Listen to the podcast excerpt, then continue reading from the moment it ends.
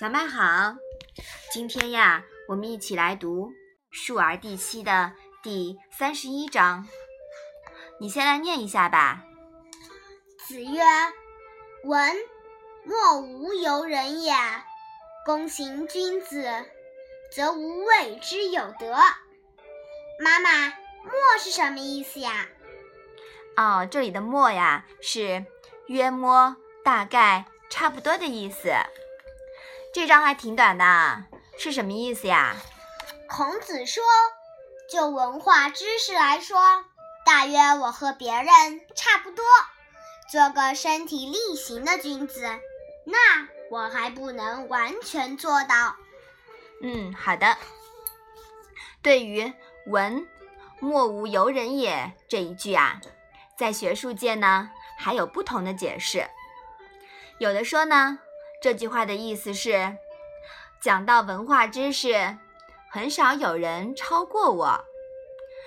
有的人说呀，此句的意思应该是，勤勉方面，我是能和别人相比的。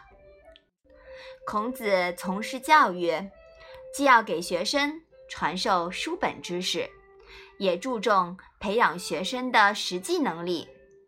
他说。自己在身体力行方面还没有取得君子的成就，希望自己和学生们尽可能的从这个方面再做努力。可见呀，知易行难。当然啦，这是孔子自谦的说法，是吧？嗯。即使有如前面提到的对中庸原则的拿捏不准，孔子呢？仍然是在躬行方面做的比较好的榜样。他的有些主张无法躬行，就是亲自执行、身体力行哈。嗯嗯，我们也不能怪他，怀璧其罪，是人家不采用他的观点呀，是不是啊？嗯。从这句话呀，我们可以看出，孔子真的是很谦虚的啊，是吧？好。我们把这一章啊，再来读一下吧。